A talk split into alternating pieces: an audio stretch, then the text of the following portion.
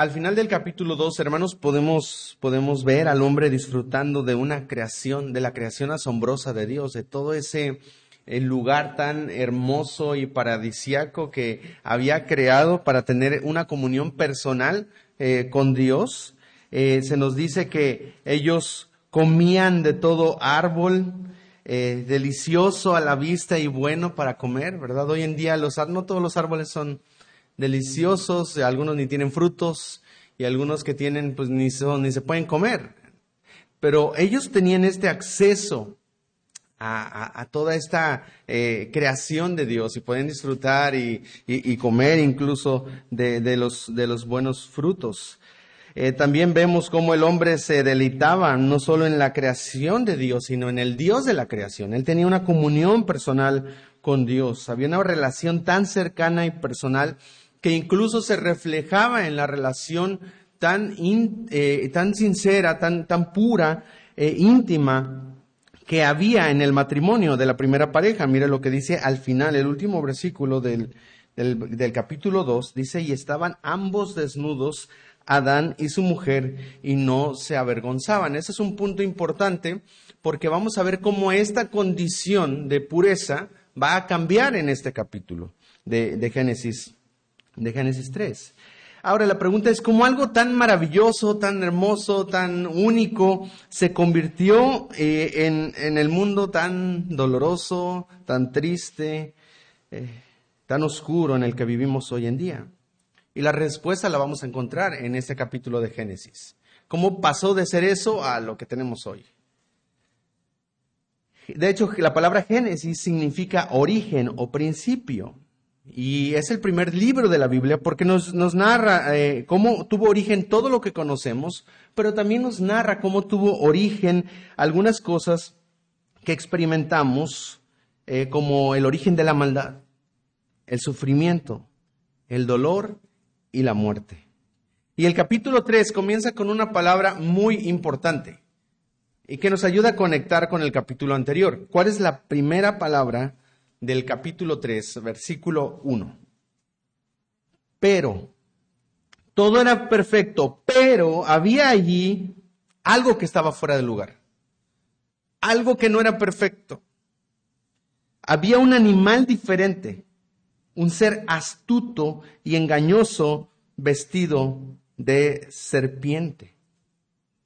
¿Verdad? Nosotros tenemos la revelación de Dios completa y podemos ver cómo en Apocalipsis capítulo 12, versículo 9 se nos dice que fue lanzado fuera el gran dragón, la serpiente antigua que se llama Diablo y Satanás, el cual engaña al mundo entero.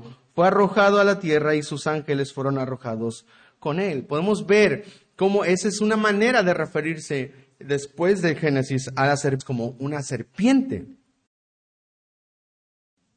Eh, con esa astucia para engañar incluso a la humanidad.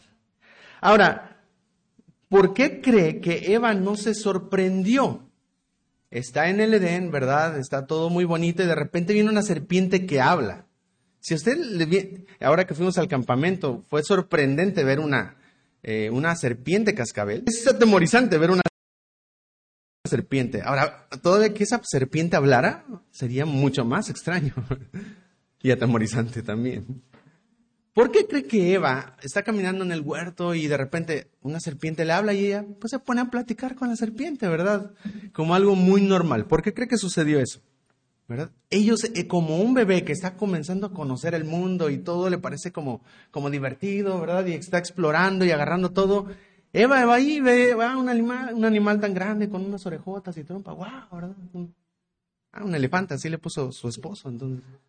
Entonces ve, ay, uno está largo, ¿verdad? Tiene un cuello, llegas arriba, alcanza las hojas más altas. Ah, es la jirafa, ¿verdad? Y de repente llega, ah, una serpiente, ah, ah y esta habla, ¿verdad? Ah. Está descubriendo eh, eh, el, mundo que Dios ha creado. hay inocencia en, en la manera en la que ella se relaciona con la creación de Dios. Y esta serpiente se presenta también como alguien que conoce a Dios. Dice, pero la serpiente era astuta, dice, la cual dijo a la mujer, ¿qué fue lo que dijo? Con que Dios os ha dicho. O sea, yo conozco a Dios. Sé, sé lo que dice Dios, entonces estamos, somos amigos. Quiere ganarse su confianza, quiere, quiere, quiere entablar esta conexión con Eva para poder ganar su confianza y después dar su golpe mortal. Es astuta, es engañosa. Y el día de hoy, hermanos, quiero que veamos cinco aspectos de la caída que nos ayudan a entender por qué estamos como estamos. ¿Cómo es que pasamos de un mundo perfecto a un mundo tan roto, tan hostil? También eh, cómo nosotros caemos en nuestra lucha contra el pecado y cómo la gracia de Dios puede obrar para darnos esperanza en medio del caos y en medio de la maldad.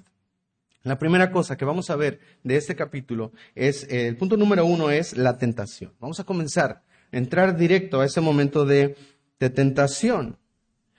Y vemos la pregunta que hace la serpiente a la mujer ah, en el versículo 1. Con que Dios os ha dicho, no comáis del árbol del huerto. Si se da cuenta a donde dice Dios os ha dicho dos puntos, Él está citando a Dios. A Dios te dijo esto, no comas del árbol del huerto. Ahora, ¿eso era lo que Dios había dicho? ¿Qué había dicho Dios en Génesis capítulo 2, versículo 16 al 17, un capítulo anterior. Y mandó Jehová Dios al hombre diciendo, de todo árbol del huerto que podrás comer. Aquí como que hay algo que no cuadra. Lo que, lo que está haciendo Satanás es enfocarse en la restricción. Es Dios les ha dicho, puedes comer de todo. Hay uno que no puedes comer. Pero de ahí en fuera puedes disfrutar de todo. Dios es bueno. Y, y lo que hizo fue bueno en gran manera. Pero Satanás agarra la restricción y la amplifica. Y dice, mira lo que Dios te dijo, que no puedes comer de ningún árbol del huerto. Él quiere hacer creer a Eva que Dios es un Dios malo, como si todo lo que Dios dijera fuera no. Y mucha gente piensa así de la iglesia, ¿verdad? Si voy a la iglesia, voy a la religión, como se le dice normalmente, me van a decir todo lo que no tengo que hacer.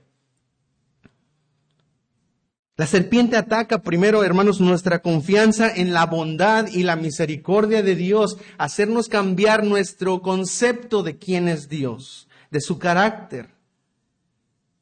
Quiere hacernos que, dejemos de creer que lo que Dios quiere es bueno para ti, que eres presa del pecado y del error. ¿Por qué tengo que esperar hasta el matrimonio, verdad, para hacer tantas cosas que podemos disfrutar en una relación? ¿Por qué Dios nos dice no a tantas cosas? Cuando nos enfocamos en una restricción, ¿verdad? Empezamos a pensar, Dios me está privando de algo que es bueno. Dios no quiere que disfrute la buena vida. Dios no es bueno. Sin embargo, a pesar de esto, Eva pudo detectar que la información que tenía la serpiente era incorrecta. El problema fue que en vez de decidir, ay, estás mal, ¿no? ¿Verdad? Esta serpiente parlanchina pues está equivocada, ¿verdad? Me voy a ir, ya no quiero platicar con ella. No, le da pie a seguir conversando. En vez de detener, sigue platicando con ella. Y miren lo que dice. Y la mujer le respondió a la serpiente, del fruto de los árboles del huerto podemos comer. Este, o sea, estás mal, o sea, sí podemos comer de todos. Dice, pero del fruto del árbol que está en medio del huerto, dijo Dios, no comeréis de él, ni le tocaréis para que no muráis. Ahora, otra pregunta. ¿Era eso lo que Dios había dicho? ¿Qué, dijo Dios en, en capítulo 2, versículo 17? Me parece que es. Mas del árbol de la ciencia del bien y del mal no comeréis de él, porque del día que de él comiereis, ciertamente moriréis. Moriréis. ¿Qué hay de diferente entre lo que Dios dijo y ahora lo que Eva dijo? Ni le tocaréis. Eva eh, revela, ¿verdad?, que ellos tenían un entendimiento claro de lo que Dios había mandado. O sea, ellos tenían bien claro que Dios había dicho, eso no. Sin embargo, vemos que menciona algo, ¿verdad? Esta, esta frase, ni le tocaréis. Es probable que tras la indicación de Dios y la advertencia de vas a morir, Adán y Eva probablemente platicaron y, dijeron, ¿sabes qué? Vamos a, vamos a hacer algo, ni, ni, siquiera nos vamos a acercar, ni siquiera lo vamos a tocar. Porque pues, es un árbol prohibido, peligroso, ¿verdad? Todo es bueno y todo lo que Dios ha hecho bueno, solo esto, por ahora no. Entonces, ni le vamos a tocar. Y, y entonces, hermanos, la intención era buena, pero eso no ayudó a que ellos no cayeran en pecado. Esto se llama, hermanos, legalismo. Cuando nos ponemos reglas con la intención de agradar a Dios, con la intención de hacer lo bueno, nos ponemos reglas. Y el problema es que comenzamos a confiar más en esas reglas que lo que confiamos en Dios y en su gracia y las ponemos a nivel de las leyes de Dios. Pablo enfrentó esa situación en el libro, en la carta a los colosenses, cuando había gente que incluso se golpeaba su cuerpo. Y recuerdo hablar con una persona que me decía que no, yo ya no quiero decir groserías. De hecho, ahora cada vez que digo una grosería, me doy una cachetada, ¿verdad? Para, para este, para ya ir, ir aprendiendo que eso no está bien. Conocí a otra persona que decía, no, yo cada vez que digo una mentira o lucho con, contra esto, pues pongo una moneda, ¿verdad?, en una alcancía. Yo creo que se volvió rico o algo.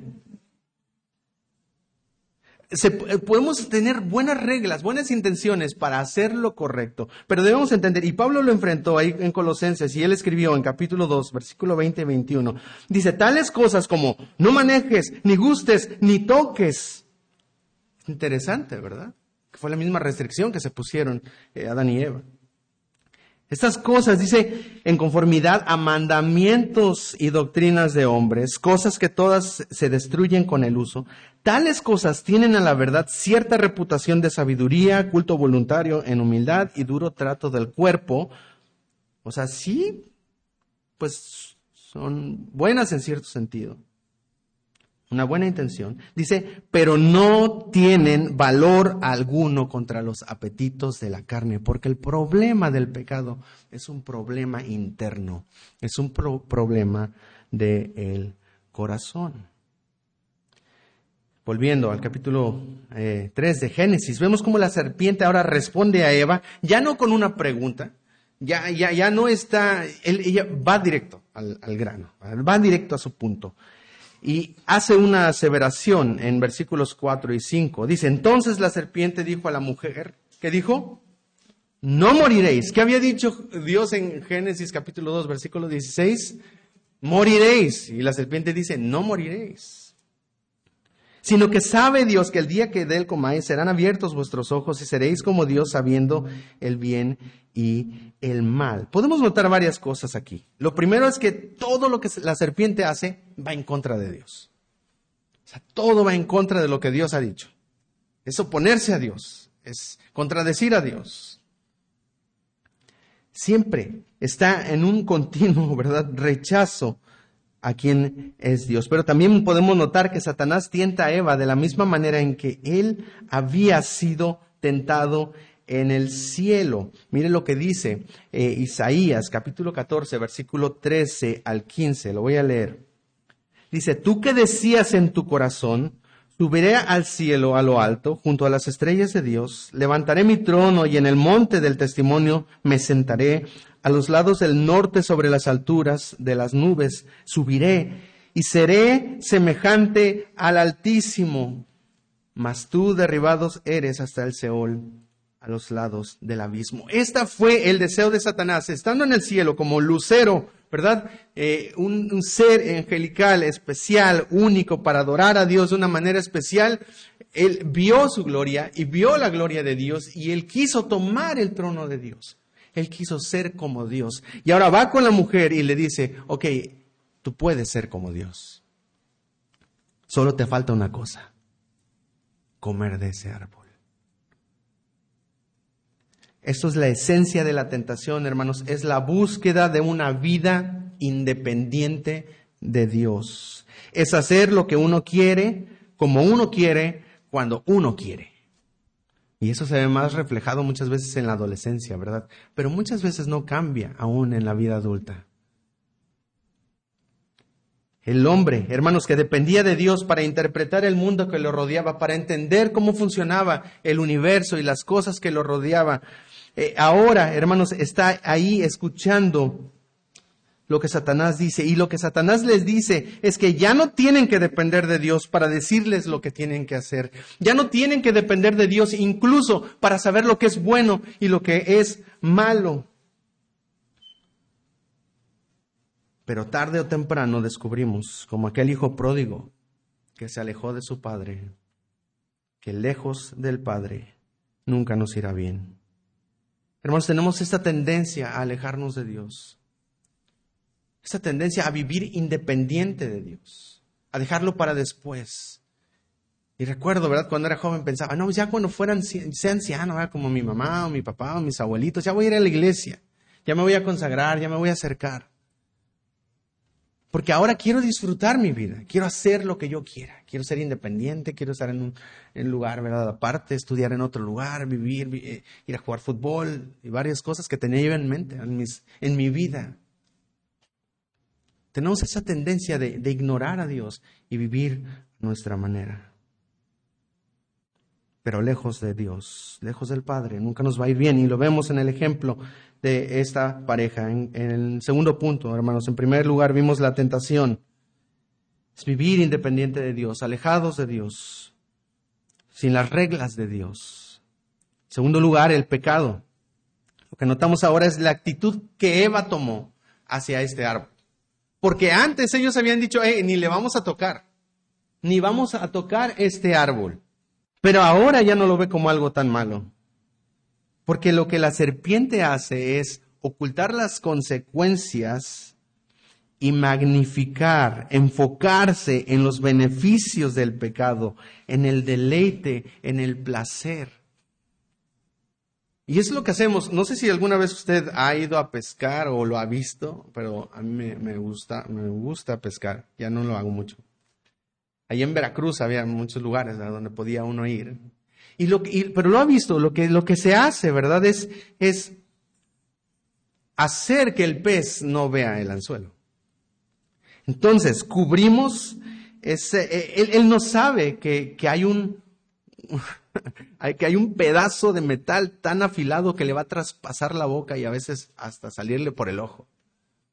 Él no sabe lo que está ahí, porque lo único que puede ver es ese delicioso y jugoso y apetitoso gusano que muchas veces todavía se mueve. Está cegado por los beneficios. Y mira lo que, dice, lo que hace Eva. Está cegada ahora por la idea de ser como Dios por la idea de entender, tener un conocimiento superior de lo que es bueno y lo que es malo. Versículo 36. Y vio la mujer que el árbol era bueno. Es tan malo como parece. Es tan malo como me lo había dicho Dios. Probable que la serpiente si tenga razón. Es, es bueno para comer, se puede comer. Es agradable a los ojos y árbol codiciable para alcanzar la sabiduría. Hermanos, Eva ahora ve el árbol con ojos diferentes, ya no como algo que no debe hacer. Ella lo ve, lo toma y come. Y es lo que dice el versículo 6. Dice, y tomó de su fruto y comió, pero no se quedó ahí. ¿Qué hizo? y le dio también a su marido, y dio también a su marido, el cual comió así como ella. Una pregunta, hermanos. ¿No fue Adán quien recibió la instrucción? Porque en capítulo 2, en la parte donde, en versículos 16 y 17, Eva todavía no es creada, ella es creada al final. La indicación de no comer del árbol eh, se le fue dada al hombre. Él tenía que comunicarla a su esposa. Él sabía él conocía el árbol. Él sabía cómo era el fruto. Él sabía lo que estaba haciendo. Él estaba totalmente consciente de que no debía comer de ese árbol. De hecho, Adán no fue engañado por la mujer. La mujer no tuvo que convencerlo, ¿verdad? Como la serpiente lo convenció a, a ella. Su desobediencia, hermanos, fue descarada y abierta. Él hizo lo que su esposa le dijo. Ahora no le estoy aquí para decirle que no haga lo que su esposa le dice, porque muchas veces eh, tienen razón, ¿verdad? Nos dan una perspectiva y eso podemos verlo después en temas del matrimonio. Pero aun cuando sabía, él hizo lo que su esposa le dijo, aun cuando sabía que eso iba en contra de Dios. La mujer fue engañada, pero Adán pecó con pleno entendimiento de que lo que estaba haciendo estaba totalmente mal. Fue en ese momento que el anzuelo había traspasado sus almas, sus corazones. Sus ojos fueron abiertos. Mire lo que dice versículo 7. Entonces fueron abiertos los ojos de ambos y conocieron que estaban desnudos. Entonces cosieron hojas de higuera y se hicieron delantales. Esa relación sincera y pura que tenían se había quebrantado, se había perdido. Esa intimidad y esa confianza que tenían el uno con el otro se había roto. Y lo primero que hicieron fue cubrir su pecado, cubrir su desnudez, taparse, ¿verdad?, con hojas, cubrir su vergüenza y sentir la pesada carga de la responsabilidad de haber pecado contra Dios. Eso es lo primero que hacemos, hermanos, cuando pecamos. Eh, lo aprendíamos cuando veíamos el pecado de, de David con Betsabé. Hermanos, pero es nuestra reacción natural de nuestro corazón caído. Tratar de cubrir nuestro pecado. La Biblia dice que el que encubre sus pecados no prosperará, pero el que los confiesa y se aparta alcanzará misericordia. Pero nos gusta cubrir, intentar cubrir lo que hemos hecho para que otros no lo noten. Borramos conversaciones, ¿verdad? En WhatsApp o en algún otro chat.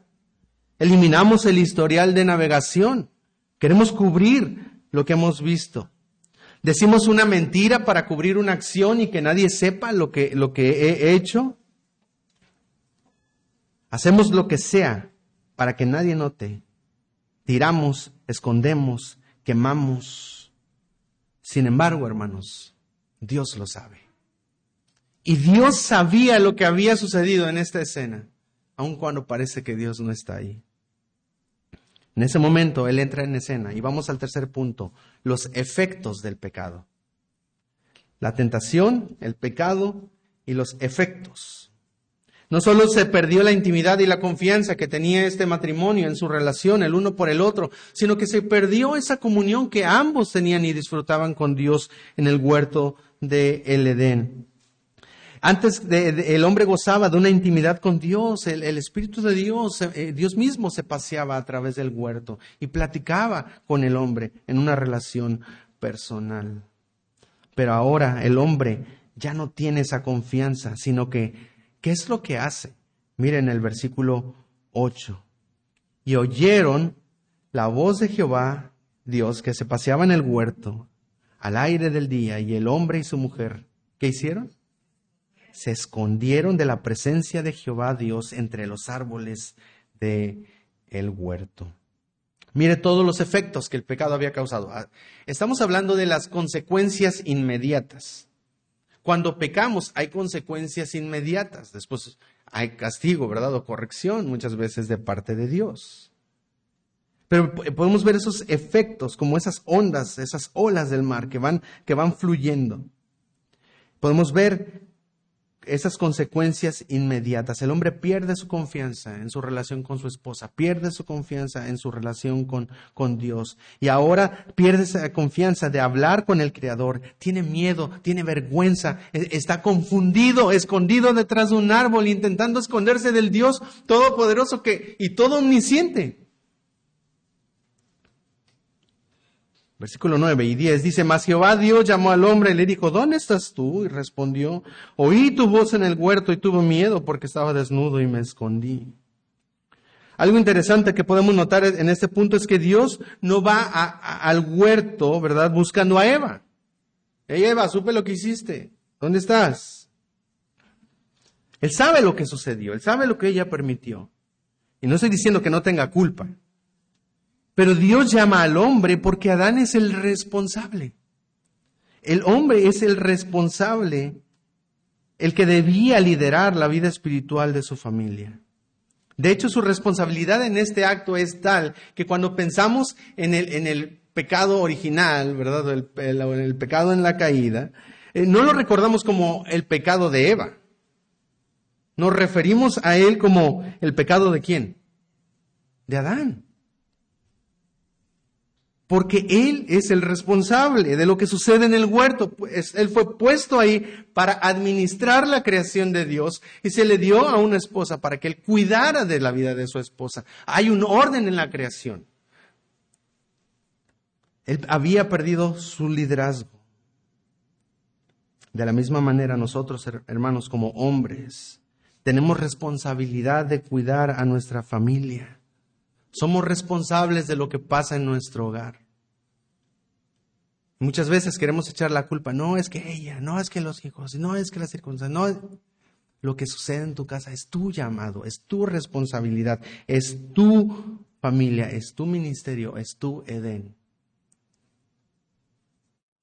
Y un día Dios nos va a llamar a cuentas por lo que hemos hecho. Parece interesante que todo lo que Dios dice aquí son preguntas. Dios llamó al hombre y le dijo, ¿dónde estás tú? Versículo 11. Y dijo Dios, ¿quién te enseñó que estabas desnudo? ¿Has comido del árbol del huerto?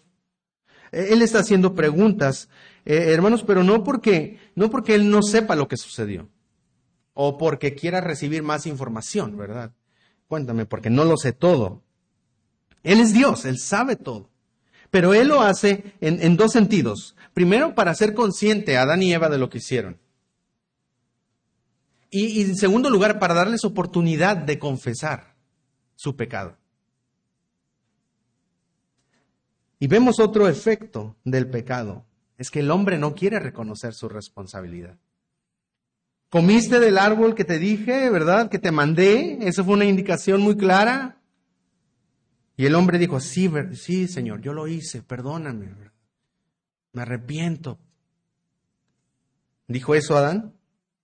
Y el hombre respondió, yo no fui, fue la mujer. Lo que le está diciendo a Dios es, tú tienes la culpa porque al final, ¿quién me dio esa mujer? Tú, tú la hiciste, ah, yo no te la pedí, yo estaba bien poniendo nombre a los animalitos. Eh, fue, fue, fue ella, ¿verdad? La mujer que me diste por compañera me dio del árbol. Es que tú me la diste. ¿eh? Y yo comí. Entonces Jehová dijo a la mujer, a ver, vamos contigo primero. ¿Qué es lo que has hecho? Dijo a la mujer. Y la mujer dijo, fui yo, ¿verdad? Este, tomé del árbol, le comí le di a mi marido. No dijo eso, ¿qué dijo? La serpiente me engañó. Están, se están pasando la bolita, ¿verdad? Tratando de quitarse la culpa y echándosela a otro. La serpiente me engañó y comí. Y Jehová dijo a la serpiente, por cuanto esto hiciste, maldita serás. Y ahorita vamos a ir para ese punto. Solo quiero terminar este punto diciendo, son consecuencias, son efectos del pecado. Vemos cómo el pecado ya corrompió todo en las relaciones personales, en la relación matrimonial, en la relación con Dios. El pecado puso todo de cabeza.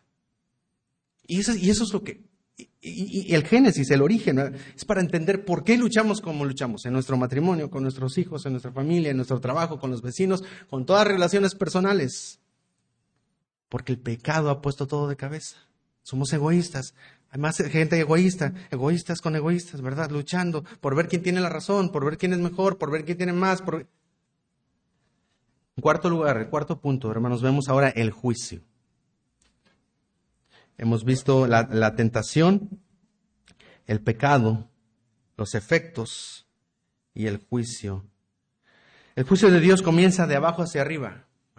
Eh, comienza el juicio de Dios con la serpiente y primero eh, vemos que este juicio eh, se da en dos sentidos. Vean, mire lo que dice el versículo 14. Y Jehová Dios dijo a la serpiente, por cuanto esto hiciste, maldita serás entre todas las bestias y entre todos los animales del polvo. Sobre tu pecho andarás y polvo comerás todos los días de tu vida. O sea, primero emite un juicio hacia el animal mismo y después emite un juicio hacia la serpiente representada como Satanás. Versículo 15. Y pondré enemistad entre ti y la mujer, entre tu simiente y la simiente suya.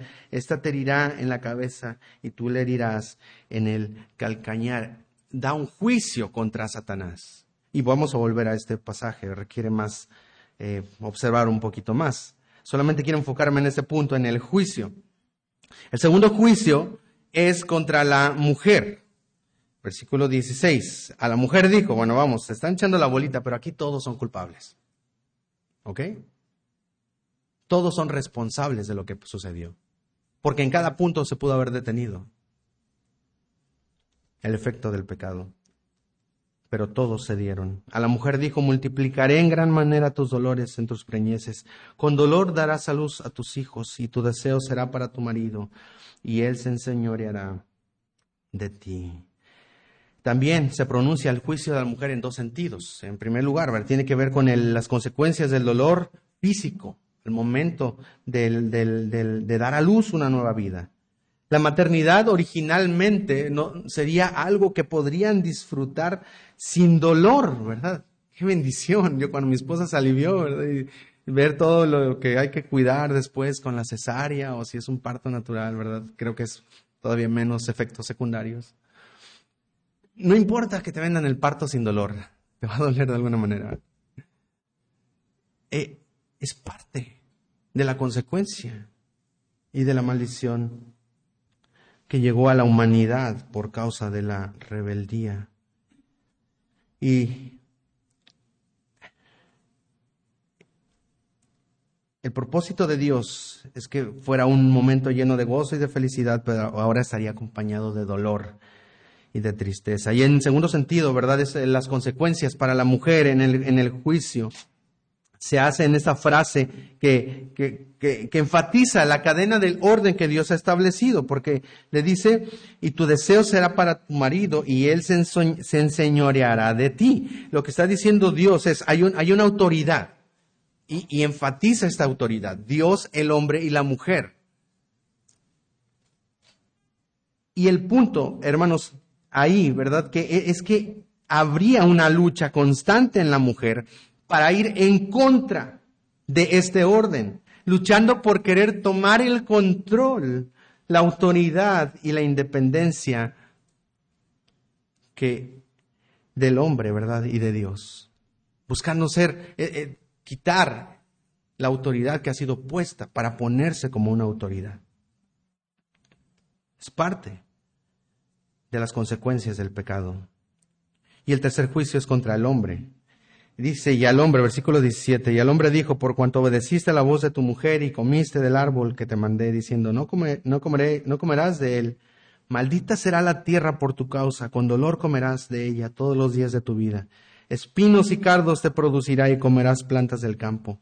Con el sudor de tu rostro comerás el pan hasta que vuelvas a la tierra, porque de ella fuiste tomado, pues polvo eres y al polvo volverás. Mire cómo comienza diciendo, por cuanto oíste la voz de tu mujer. Se presenta casi como un reclamo. Le hiciste más, más caso a tu mujer que a lo que yo te había dicho.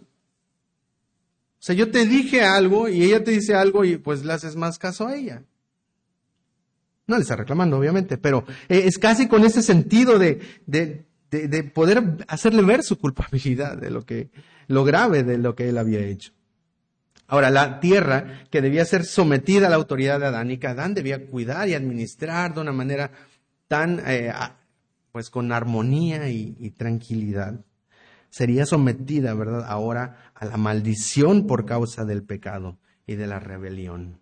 La frase con dolor comerás de ella todos los días de tu vida describe la magnitud, ¿verdad? De las consecuencias en el sufrimiento la mujer sufriría de cierta manera, el hombre tendría este sufrimiento, siempre todos los días de su vida, trabajando para poder vivir. Porque si no trabajamos, pues no podemos, ¿verdad? Tenemos que comer, tenemos que ganar el pan para llevar a la casa y, comer. De hecho, Pablo menciona más adelante, el que no trabaja, pues que no coma. Y si no comemos, pues nos morimos de hambre. Tienes que trabajar para poder vivir. Es parte del mundo en el que tenemos. Antes tenían que trabajar y antes de la caída había trabajo. El trabajo no es la maldición. Adán tenía que administrar la creación. Pero él disfrutaba de esto de una manera libre y sin dolor y sin, sin, sufrimiento. Ahora Betito siembra una semilla y tiene que esperar y de repente ya pasó, se le llenó de ahí de, plaga o, vino algo y se lo comió y dice, pues, es que mis plantas nunca crecen ahí, las tienen sus, en sus macetas. Es parte de vivir en el mundo caído. Y al final vemos un juicio que implica a todos. Dios había dicho que si desobedecían iban a morir. La serpiente dijo, no van a morir. Y Dios dice, sí van a morir. Él enfatiza nuevamente esto. Y mire lo que dice al final. Dice, hasta que, porque de ella fuiste tomado hasta que vuelvas, dice, ah, versículo 19, con el sudor de tu rostro comerás el pan hasta que vuelvas a la tierra, porque de ella fuiste tomado, pues polvo eres y al polvo volverás. La muerte física es una consecuencia de vivir en este mundo caído y roto por el pecado. Y pensamos en gente que ha partido. Pensamos en lo que en el hermano Gilberto. Todos nosotros vamos a pasar por ahí mientras vivamos en este mundo caído. Todos vamos a enfrentar las consecuencias, el dolor, la enfermedad, el sufrimiento. Nadie aquí es eterno. Levante la mano el de aquí que va a vivir para siempre, aquí en la tierra. Nadie. La muerte física es una consecuencia que ellos se enfrentarían. Y mire versículo 22.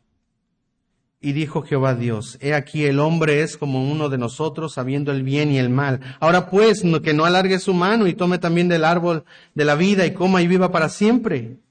Porque había otro árbol, ¿verdad? Y lo sacó Jehová del huerto del Edén para que labrase la tierra de que fue tomado. Echó pues fuera al hombre y puso al oriente del huerto del Edén querubines y una espada encendida que se revolvía por todos lados para guardar el camino al árbol de la vida. Hermanos, algo muy importante que notamos esto, estamos hablando del juicio, ya Dios emitiendo juicios contra, contra el hombre por su pecado. Algo muy interesante, ¿cuál fue la indicación de Dios en Génesis capítulo 2, versículo 16 y 17?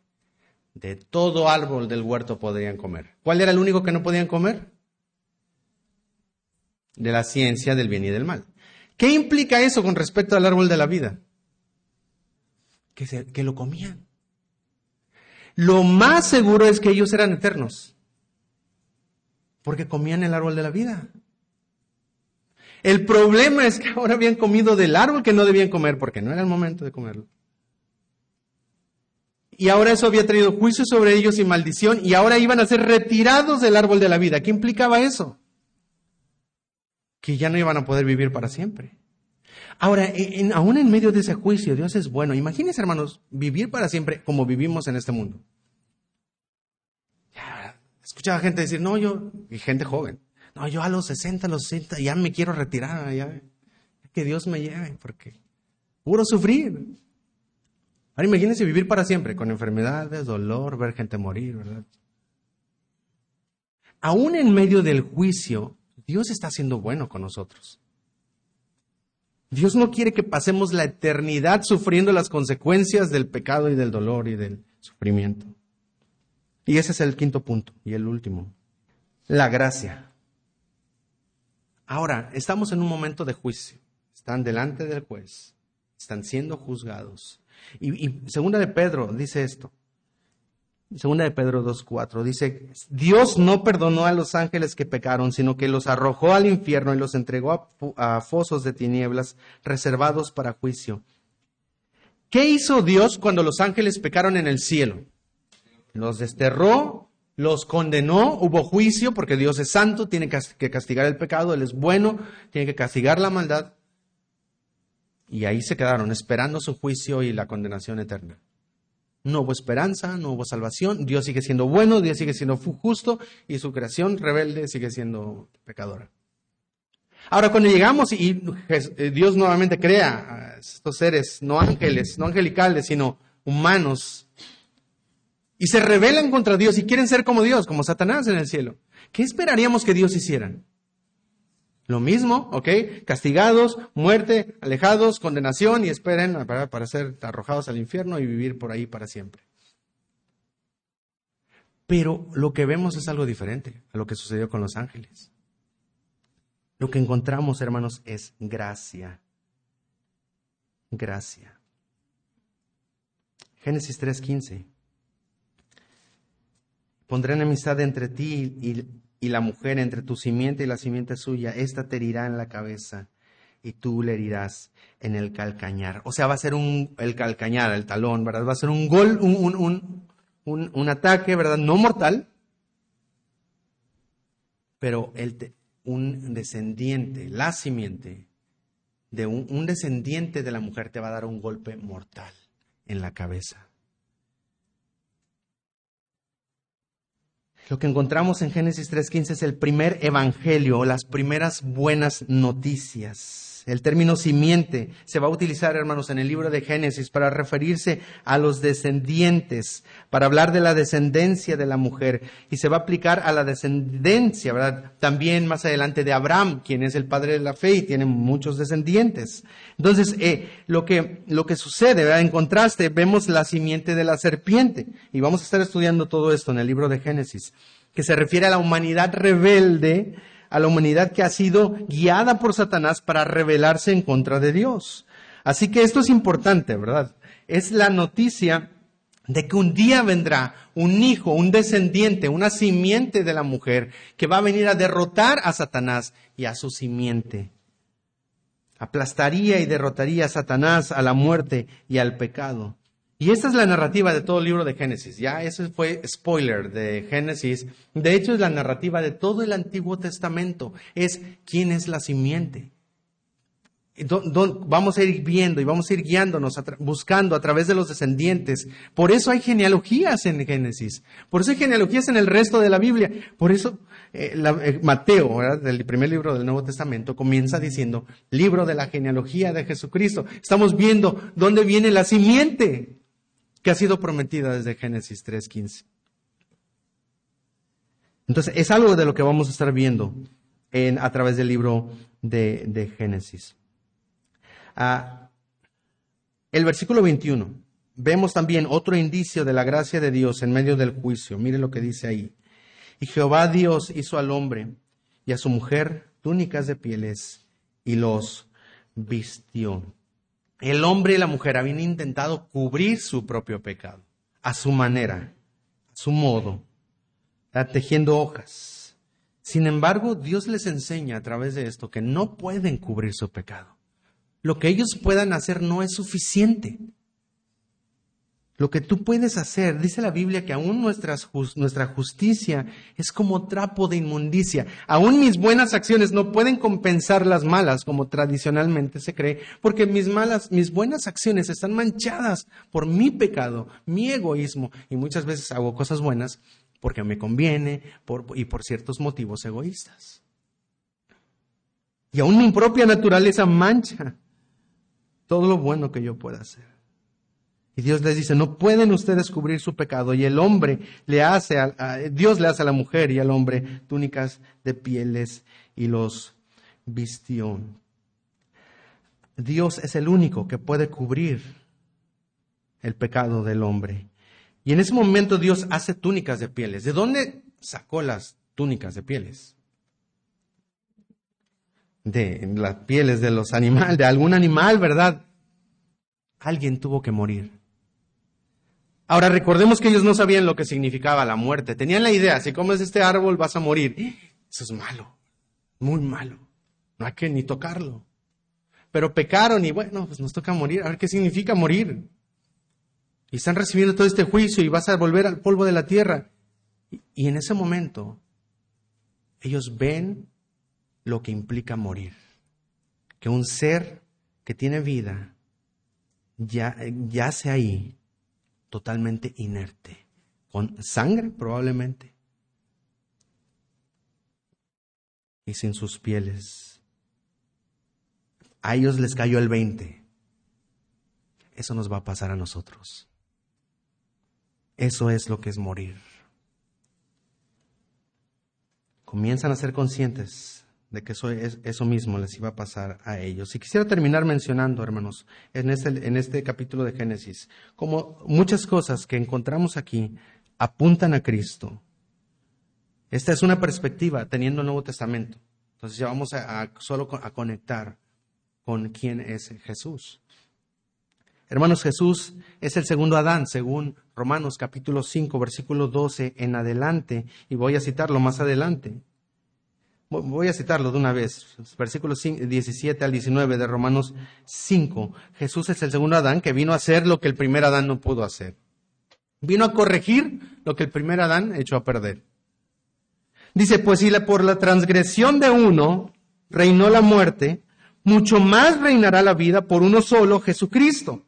Los que reciben la abundancia de la gracia y el don de la justicia.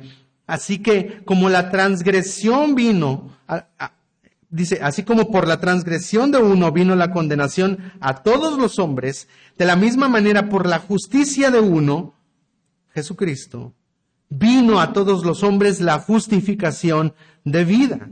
Puede ver, el pecado entró por un hombre y nos afectó a todos, pero la justicia y la gracia también vienen por un hombre, por Jesucristo. Dice, porque así como por la desobediencia de un, de un hombre, el primer Adán, los muchos fueron constituidos pecadores, así también por la obediencia de uno, los muchos serán constituidos justos. No es por mis obras, no es por lo que yo pueda hacer, es por lo que Jesús ha hecho por nosotros en la cruz. Otra cosa es que, que, así como aquel animalito perdió su vida para cubrir el pecado y la vergüenza del hombre, Jesús es el Cordero de Dios, como lo anunció eh, Juan en su Evangelio. El Cordero de Dios que quita el pecado del mundo es el sustituto para cubrir nuestro pecado. Y todo aquel que cree y confía en Él, en su justicia, es vestido con su gracia. Tercera cosa que vemos acerca de Jesús es que Jesús es la simiente de la mujer en la cruz Satanás y su descendencia, aquellos que rechazaron y aborrecieron a, Jesús, ¿verdad? Y que le atravesaron y que le colgaron en una cruz. Eh, en la cruz, Satanás y sus descendientes hirieron a Jesús, pero a través de su muerte y de su resurrección, hermanos, Jesús les dio un golpe mortal a Satanás y a su descendencia, venciendo a Satanás, venciendo el pecado, venciendo la muerte y levantándose victorioso. Él resucitó. Jesús es el árbol de vida. En Juan capítulo 15, versículo 1, Jesús se refirió a él mismo como la vid verdadera. Yo soy la vid verdadera. El que permanece en mí, este lleva mucho fruto. Y él invitó a las personas a que comieran de él, a que, a que disfrutaran de él para tener vida eterna. Juan capítulo 6, versículo 34. El que come mi carne y bebe mi sangre tiene vida eterna y yo le resucitaré en el día postrero. Esta es una invitación, no a ser caníbales, porque fue lo que entendieron un poco los fariseos. Es una invitación a conocerlo, a disfrutarlo, a seguirlo, a amarlo. Él es el árbol de vida. El que come mi carne y bebe mi sangre tiene vida eterna y yo le resucitaré en el día postrero. Hermanos, el pecado trajo consecuencias. Hoy las experimentamos en nuestro mundo. Sin embargo, Dios es un Dios de gracia. Y toda la historia de la Biblia se trata de cómo Dios ha obrado para restaurar lo que el pecado ha destruido. Y restaurar las cosas a un estado incluso superior que el estado original. Pensamos en el Edén como un lugar hermoso. la nueva creación, el cielo nuevo y la, nueva, y la tierra nueva serán muchísimo mejor y en perfección que lo que fue el primer Edén. Y Dios lo va a hacer a través de Jesucristo. Un día Él va a hacer un cielo nuevo y una tierra nueva. Allí estará la ciudad de Dios. Allí estarán aquellos que confiaron en Él. Jesús dijo, yo soy la resurrección y la vida. El que cree en mí, aunque esté muerto, vivirá. Y esa es la esperanza que mueve a todo creyente. Esa es la esperanza que tenía nuestro hermano Gil también. Hermanos, y en medio de esa ciudad, en, ese, en esa nueva creación, ¿sabe lo que vamos a encontrar ahí? Se lo voy a leer en tres versículos. Apocalipsis 2.7, Apocalipsis 22.2 y Apocalipsis 22.14. Dice así, Apocalipsis 2.7, el que tiene oído, oiga lo que el Espíritu dice a las iglesias, al que venciere le, daré a comer del árbol de la vida, el cual está en medio del paraíso de Dios. Apocalipsis 22.2, en medio de la calle de la ciudad, Dice, y a uno y otro lado del río estaba el árbol de la vida que produce doce frutos, dando cada mes su fruto y las hojas del árbol eran para la sanidad de las naciones. Apocalipsis 22, 14. Bienaventurados los que lavan sus ropas para tener derecho al árbol de la vida y para entrar por las puertas de su ciudad. ¿Sabe lo que vamos a encontrar ahí? El árbol de la vida. El árbol de la vida. Y no solamente el árbol de la vida, la vida misma. Jesucristo, quien es la verdad y la vida. Aunque el acceso al árbol de la vida fue restringido, un día todos aquellos que confían y aman a Dios disfrutarán de la vida eterna con Él por los siglos de los siglos. Hermanos, esta es nuestra esperanza. Esta es la esperanza de todos los pecadores que hemos sido redimidos por la gracia de Dios. Vemos una escena triste en, Génesis 3. Vemos un mundo triste en, Génesis, en, en nuestros días. Pero no todo está perdido. Hay esperanza en Cristo Jesús.